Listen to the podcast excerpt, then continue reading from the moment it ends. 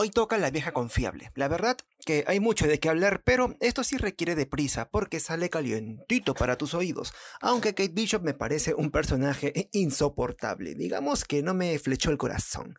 Empezamos a las 3, a las 2, a la 1.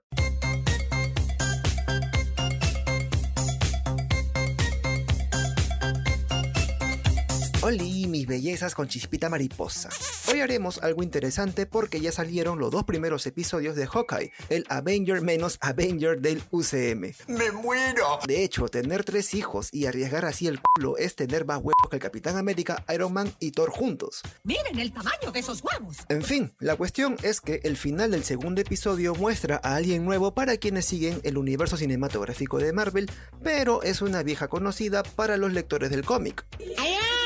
Me refiero a Maya López, también conocida con el alias de Echo. En el podcast de hoy día les contaré ciertos detalles importantes del personaje para que sepan por dónde van los tiros y cómo es que su historia se acopla con lo expuesto en la fase 4. A ver, quiero ver si es cierto. Echo apareció por primera vez en la historieta Daredevil número 9 en el volumen 2 de 1999, siendo David Mack el escritor de la obra y Joe Quesada el dibujante. Ella es hija de Willy Caballo Loco Lincoln, uno de los socios de Wilson Fisk, mejor conocido como Kingpin. Como te imaginas, relacionarse con Kingpin nunca es fácil y este acabó asesinando a Caballo Loco, quien antes de morir marcó con su mano ensangrentada el rostro de Echo. De allí viene ese detalle en sus apariciones en el cómic y pidió a Kingpin que cuide de ella, pues era tan solo una niña. Kingpin acoge a Maya como su pupila por sus increíbles habilidades basadas en la visualización. ¡Anda la osa! Sucede que Maya es sorda, por lo que ha desarrollado sus reflejos fotográficos, es decir, memoriza e imita inmediatamente los movimientos y habilidades de todo lo que vea. ¡Concéntrate, hijo de todo tu puta! Algo así como Taskmaster, pero sin poder oír. Lo interesante es que puede copiar los movimientos no solo de quienes ven la vida real, sino también de los personajes de películas. Es así como en los cómics precisan, por ejemplo, que conoce los movimientos de Bullseye, Daredevil, Jackie Chan y Bruce Lee. Una vez adulta, Kingpin convence a Maya de que el asesino de su padre es Daredevil, una vil mentira porque todo se trata de... Una trampa maldita. Es así como Kingpin coordina un encuentro entre Maya y Matt Murdock, pero no esperó que entre ambos naciera el amor, el amor heterosexual. Entonces, Maya López asume su identidad como Echo para cagar a palos a Daredevil por matar a su padre, cosa que casi logra hasta que descubre que Murdoch es en realidad el mismo Daredevil. ¡Uy, no lo puedo creer! Él es quien le cuenta toda la verdad y Echo decide buscar venganza, pero ya saben chicos, La venganza nunca es buena. Mata el alma y la envenena. La cuestión es que Echo llega hasta Kingpin y le dispara en la cara. El villano sobrevive, pero queda ciego y pierde su estatus en el mundo de Lampa. Echo, por su lado, se arrepiente de todo y huye de Estados Unidos para buscar la vida espiritual, algo así como los fumones.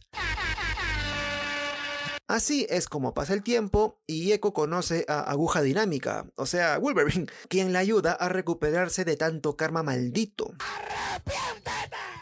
¡Hijo del diablo!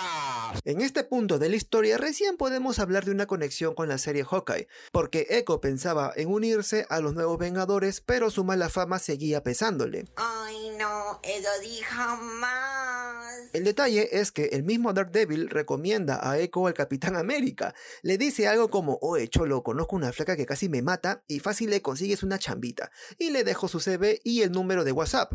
La cuestión es que el Capi está convencido de las habilidades de Echo y la contacta por mensaje de voz. Puta madre, me iré al infierno.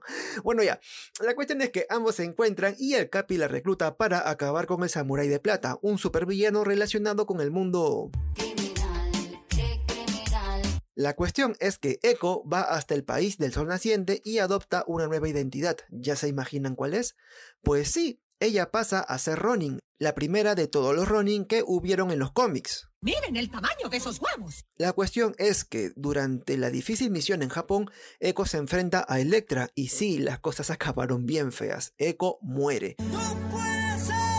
Pero la mano, que es un grupo de supervillanos relacionados con la mafia, la resucita y le lava el cerebro para integrarla a sus filas. Creo que es muy obvio que sí. Ahora, aquí viene otro datazo.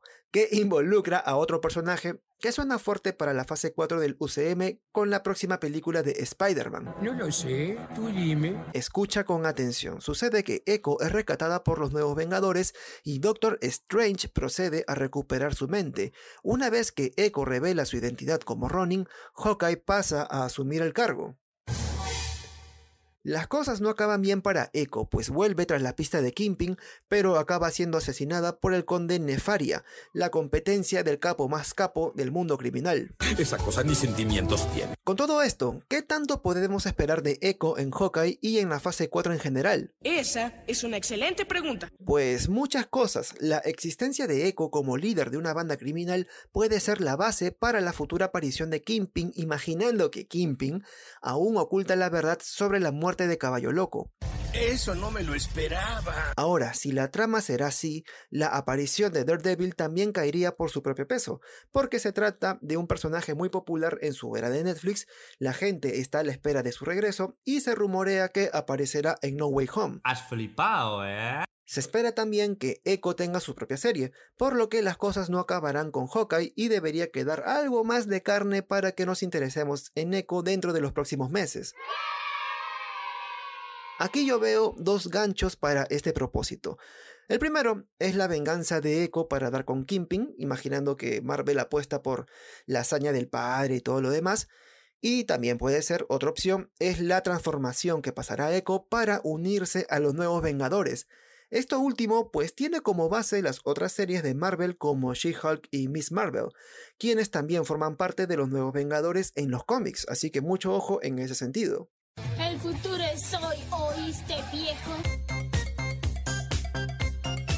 Ya con esto, mis amores, termino el podcast de hoy. No te vayas, chavo. No se olviden, por favor, de descargar el programa que ya viene para la otra semana y de llevarme así en el corazón, de corazón a corazón. Chau chis a todos.